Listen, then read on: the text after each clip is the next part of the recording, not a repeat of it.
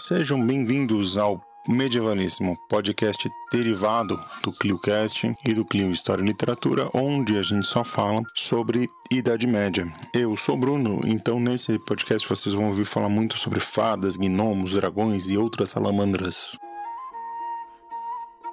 É, só que não, aqui se leva o medievalismo a sério. Então vamos ao nosso episódio. Nele vamos tentar responder a pergunta: por que estudar Idade Média no Brasil? Então vem comigo, porque a resposta é bem mais complexa do que você pensa.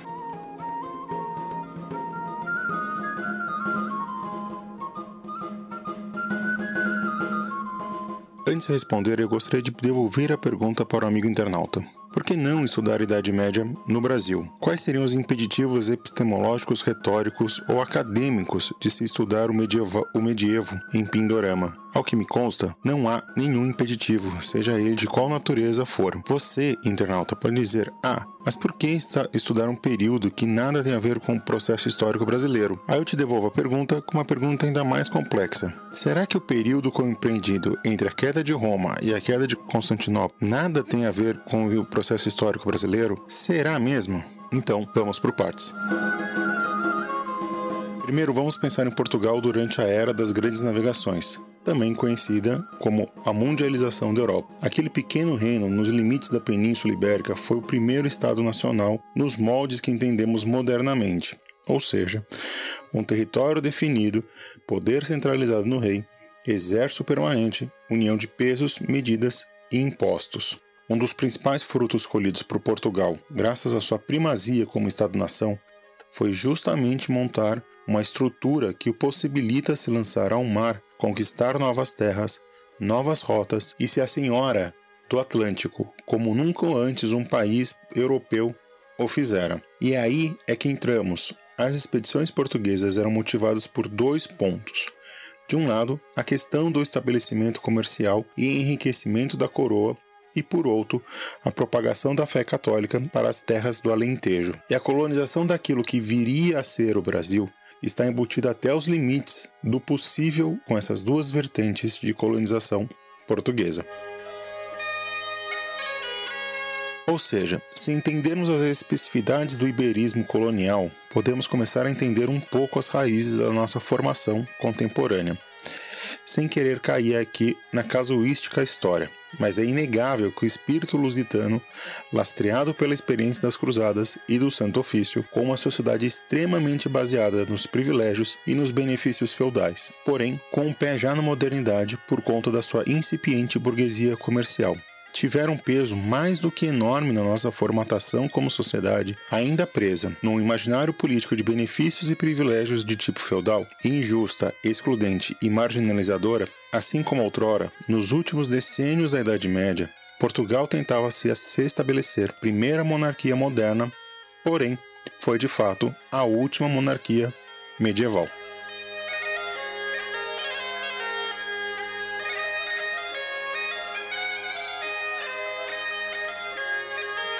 Com o que foi posto, precisamos entender o que foi o iberismo para entender o Brasil de hoje como sociedade e como Estado, além de suas relações com os vizinhos, além de sua relação com os poderes centrais do mundo. E para entender o iberismo, precisamos entender a sociedade medieval e feudal, que encontrou terreno fértil para prosperar na Península Ibérica, com os séculos que se sucederam à Reconquista. Inclusive, a, a natureza da formatação da nossa religiosidade, dita sincrética, porém tolerante apenas nos quesitos estéticos, é sempre bom lembrar que o Brasil, talvez ainda o maior país católico do mundo, está longe de ser um país tolerante em termos religiosos. Outro traço marcante do iberismo se dá no campo do trabalho e das relações trabalho-capital. Na sociedade medieval lusitana, para algum indivíduo ascender à nobreza, acessando os privilégios e benefícios desse extrato social, era preciso comprovar que não tinha o dito chamado defeito mecânico, que era simplesmente trabalhar com as mãos por mais de seis gerações. Isso significa que desde o avô do seu bisavô não poderia trabalhar com as mãos para se sustentar, criando assim uma espécie de apanágio ao ócio. Não é à toa que as pessoas em Portugal se orgulhavam de suas peles claras sem o defeito do bronzeamento adquirido na lida da agricultura. E como se gera riqueza numa sociedade agrícola sem trabalhar no campo, explorando a mão de obra alheia, de preferência o máximo possível. Há duas consequências bem autoevidentes no dito defeito mecânico. o apreço ao ócio e uma desvalorização do trabalho manual em comparação ao trabalho intelectual. Traços que podemos rastrear até o presente e que comungamos na realidade brasileira.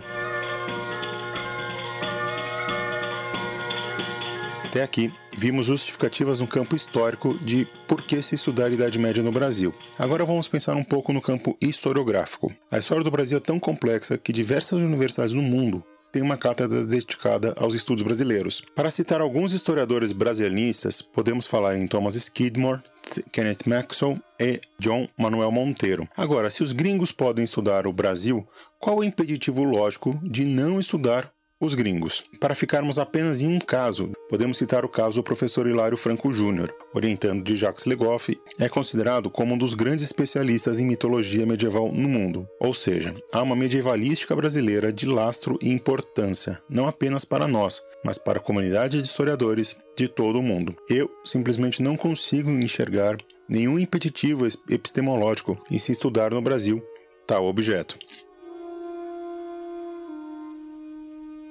Alguém pode dizer que há assuntos mais relevantes para a sociedade e para a comunidade de historiadores brasileiras do que um período tão distante em termos temporais como geográficos do processo histórico brasileiro, assim como a dita Idade Média. A resposta para isso é assunto para outro medievalíssimo.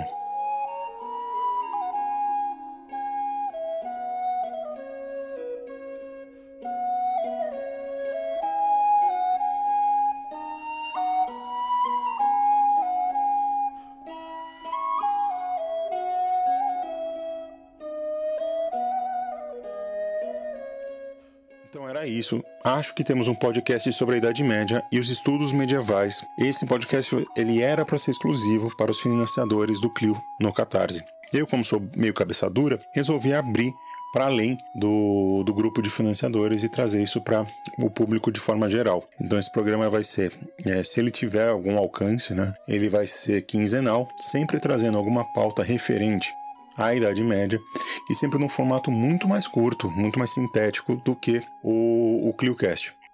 Espero que vocês tenham gostado então desse episódio piloto. Digam aí nos comentários o que vocês acharam da proposta desse tipo de conteúdo.